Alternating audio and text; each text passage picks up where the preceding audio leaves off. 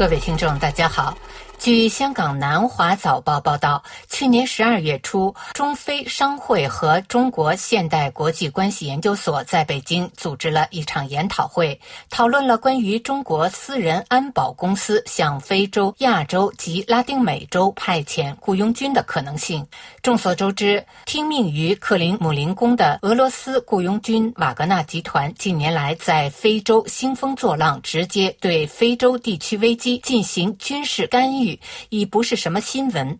相比之下，中国对非洲的军事影响力则显得微妙低调，但更深远。主要通过军事政治工作，在非洲国家领导层内培植中共代理人而达成。不久前，美国非洲战略研究中心研究员保罗·南图亚发表了一篇题为《中国在非洲的军队政治工作》的长文，对中国以扩大影响力为目标的军事政治工作在非洲的布局和成果进行了梳理。文章指出。中国的军事政治工作包括军事教育。中共的军事教育模式涉及三类学校：解放军各兵种指挥学院、专业学术机构如陆军工程大学和解放军军医大学、国防大学及下属战略级学校。中央军委政治工作部负责指挥和控制解放军，是军事政治工作体系的最高层，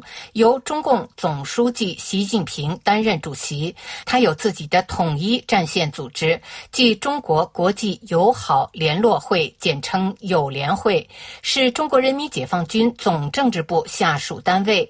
友联会负责展开对外军事院校宣传工作，开展政治和思想影响力工作，并参与国外军事政治工作的拓展。中国的军校也基本采用党卫军模式，所有军官学校均由一名司令员和一名同级别的政委领导。三十七所军官学校的行政机构中设有政治系，政治工作是这些学校开设的专业之一。例如，在深受非洲国家欢迎的北京陆军装甲兵学院，学生们在学习意识形态的同时，还学习工程、军事科学和管理学。中国大约有两千七百所政治学院，也可称党校或干部学校。他们当中的一部分是解放军政治学院，例如。如江苏的解放军国防大学政治学院和上海中国浦东干部学院，许多中国军官曾就读于这些学校。非洲军官也是如此。中国干部学院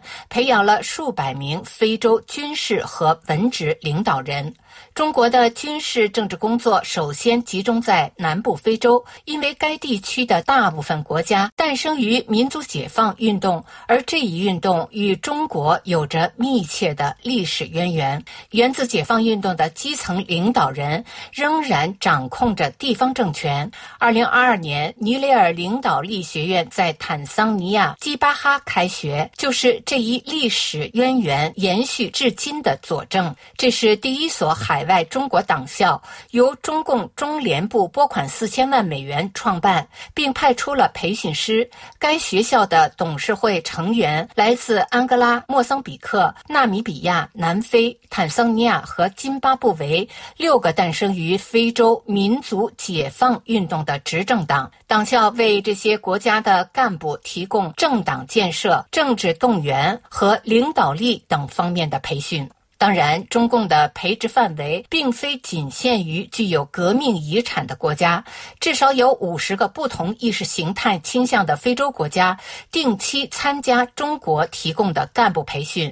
自二零零七年至二零一九年，博茨瓦纳已通过解放军提供的四十三个年度培训项目，培训了五百多名军官。佛得角、利比里亚、马里和塞内加尔每年向中国派出十名学员。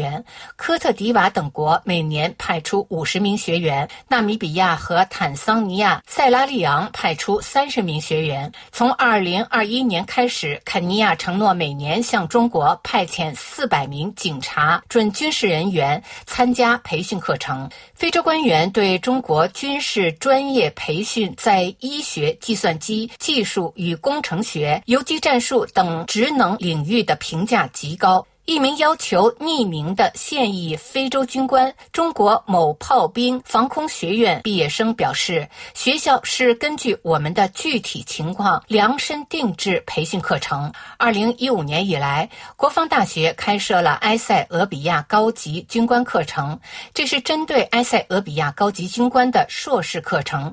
这一实验计划是否会扩展到其他非洲国家，还有待观察。解放军陆军步兵。学校的另一名非洲学员表示：“中国对国家安全的态度是向内的，与我们一样。我们的威胁来自落后与社会分裂。你无法用规则来打败盗牛贼和盗匪。你需要小型机动设备，能够单独在恶劣的条件下操作。我们在这里学到的东西符合这个现实。”不过，非洲军官普遍认为中国的专业军事训练在战略层面较弱。非洲官员还表示，在国际问题批判性分析和国家安全战略级别的项目质量低于美国和英国。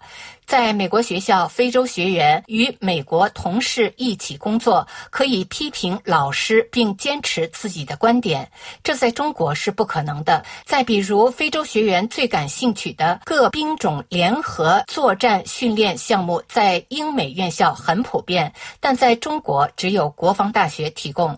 尽管存在这些缺陷，但中国比西方国家或巴西、印度、巴基斯坦和土耳其等其他国家提供了更多的培训机会。非洲民间社会对中国的军事培训深感担忧，他们将其与中国的封闭式政治体系相提并论。要知道，百分之七十的非洲人认为，与其他任何类型的政府相比，民选政府对他们更有利。百分之七十七。的人反对一党专政，然而仍有六分之一的非洲人欢迎中国参与非洲事务。鉴于非洲对职业培训的强烈需求，预计中国的军事政治工作将在未来几年获得动力。这种培训在多大程度上鼓励各国采用党卫军模式，则仍有待观察。以上是今天的聚焦非洲，我是桑宇。